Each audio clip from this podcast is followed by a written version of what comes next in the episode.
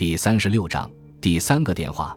莱斯特急忙向他父亲解释说：“爸爸，我没有打过那种电话，我不会做那种事的。”贝恩斯看了他一眼，然后转过头盯着我们，脸上什么表情都没有。彼得继续说：“今天上午十点半，我们接到了第二个恐吓电话。我们又检查了出勤记录，发现只有三个男孩在这次和第一次都缺勤，其中也包括你儿子。”贝恩斯说：“那也不能证明就是我儿子打的。那两个男孩你们查过吗？”你说的对。就在我们正要去查时，今天下午又接到了第三个电话，这反倒帮我们缩小了调查范围，因为根据出勤记录的结果显示，三个嫌疑人中的一个下午回学校上学了，所以不可能是他打的电话。那另一个男孩呢？贝恩斯问。他住院了。贝恩斯马上反驳说：“医院也有电话呀。”彼得早料到他有此反应，微微一笑，说道：“那孩子上个周末和他父母到其他州去玩时得了猩红热，他住在当地的医院里，距离这儿有五百英里。而我们接到的几个恐吓电话全是当地的号码，所以他也被排除了。”贝恩斯脸色阴沉地转向了他的儿子，莱斯特的脸刷的一下就白了：“爸爸。”你要相信我，我从来不对你撒谎的。你当然没有撒过谎，儿子。可是显然，贝恩斯脸上露出了怀疑的神色。就在这时，房门开了，走进来了一个棕色头发的女人。她脸色苍白，但态度坚决。她停下，喘了口气：“警官先生，今天我刚去超市买了点东西，其他时间我都待在家里，所以我知道莱斯特的行踪。”妈妈，蔡斯特可怜巴巴地说。别对他们解释了。刚才我向他们承认了我今天逃学的事了。莱斯特的妈妈也呆住了。彼得伸手拿起他的帽子。我建议今天晚上你们夫妇好好和你们的儿子谈谈。我相信这样对谁都好。说完，他在桌子上留下一张名片。明天早晨十点，希望你们三个人都到警察局来。彼得和我走出贝恩斯的家后，我们开着车离开。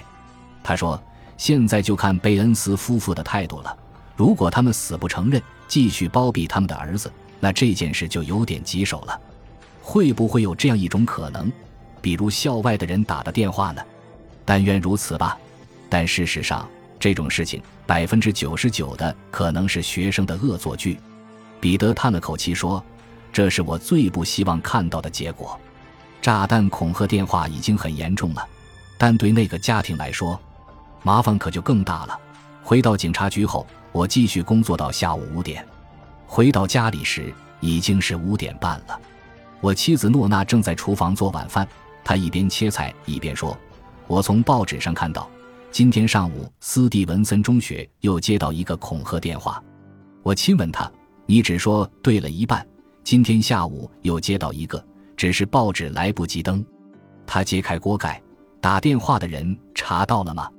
我犹豫了几秒钟，回答说。是的，我想我们已经找到了嫌疑人，是谁呀？莱斯特·贝恩斯是斯蒂文森中学的一个学生，他脸上露出怜悯的神色。我不明白他为什么要这样做呢？我不知道。虽然我们找到了他，并且通知了他的家人，但到现在为止，他还没有承认是他干的。他仔细打量着我，吉姆，今天你看上去气色不是很好。这种事是不是让你也很烦扰？是的，我心里也感到非常烦扰。他的眼睛中流露出关切之情，他微微一笑，说：“再过一会儿晚饭就做好了，你去叫一下大卫吧，他在车库里修车呢。”当我在车库找到大卫的时候，他正把化油器拆卸下来。听到我进来，他抬起头说：“你好，爸爸，你看上去很疲倦，今天很累。”发现打电话的人了吗？我认为我们发现了。大卫眨了眨灰色的眼睛，皱着眉头说：“是谁打的？一个叫莱斯特·贝恩斯的男孩，也是你们学校的。你知道这个人吗？”大卫的眼神有些发直，他盯着面前的汽车零件回答说：“知道。”他这个人怎么样？大卫耸耸肩：“我和他只是普通关系，看起来应该是个比较老实的人。”他皱着眉头说。难道他承认了电话是他打的？没有。大卫一边拿起一个螺丝刀，一边顺口问道：“那你们怎么查到他的？”于是我就把下午的调查情况和他讲了一遍。大卫听得入了神，螺丝似乎都不会拧了。那他这次要惹上大麻烦了，是不是？看来是这样的。他会受到什么处罚呢？这要看如何对他这种恐吓行为的认定了。但我觉得他没有前科，又是未成年人，应该会被从轻发落吧。大卫想了想，说：“可能他只是想开个玩笑吧。”我的意思是说，他打这种电话只不过是让学校停了一会儿课，又没有人受到伤害。你太小看这件事的严重性了。我说，如果人们不是有秩序的撤离教学楼，而是惊慌失措，那很多人就可能受到伤害。这可不是开玩笑。大卫仍然固执的辩解：“我们曾经做过火灾疏散演习，我认为不会有问题的。”是的，我就是因为知道这一点才敢打电话的。大卫放下他的螺丝刀。那么，你真的确定是莱斯特打的吗？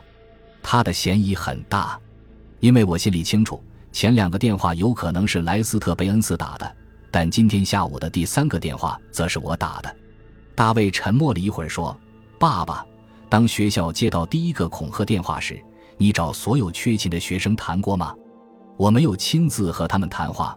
但我的同事找他们谈过，大卫咧嘴一笑：“爸爸，那天我也是缺勤的学生之一，不过没有人找我谈话。我想那完全是不必要的，儿子。那种事情别人的孩子可能会做，但我的孩子做不出来。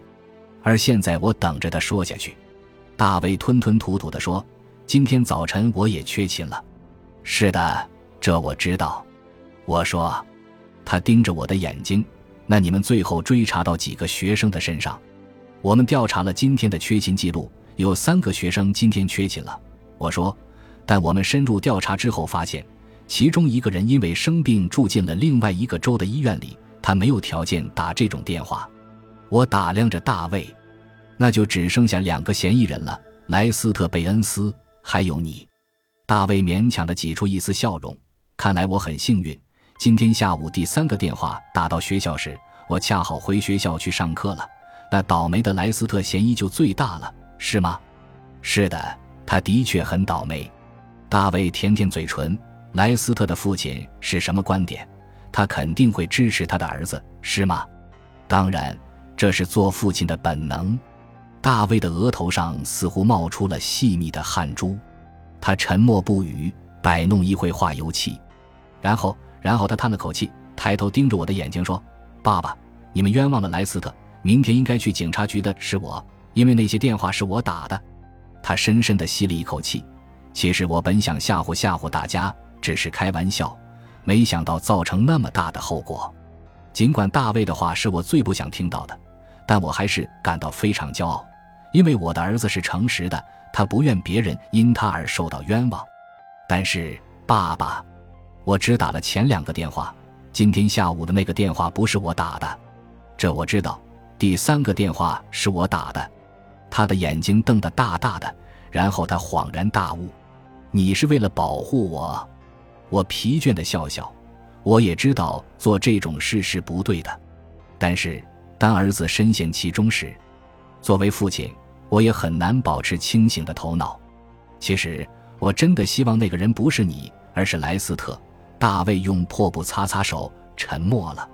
我想，我应该主动坦白，说那三个电话都是我打的。爸爸，大卫说：“我不能把你也牵连进去。”我摇摇头，谢谢，儿子，你不必这样做。我会向他们和盘托出的。当大卫看着我时，我觉得他也为我感到骄傲。你妈妈把晚饭做好了，我们先吃晚饭吧。我说，然后我打电话给莱斯特的父亲解释事情的真相。晚饭晚吃一会儿并不重要，大卫咧嘴一笑。可这事对莱斯特一家可是关系重大呀。你说的对，我亲爱的儿子。一回到屋里，我就打了电话。感谢您的收听，喜欢别忘了订阅加关注，主页有更多精彩内容。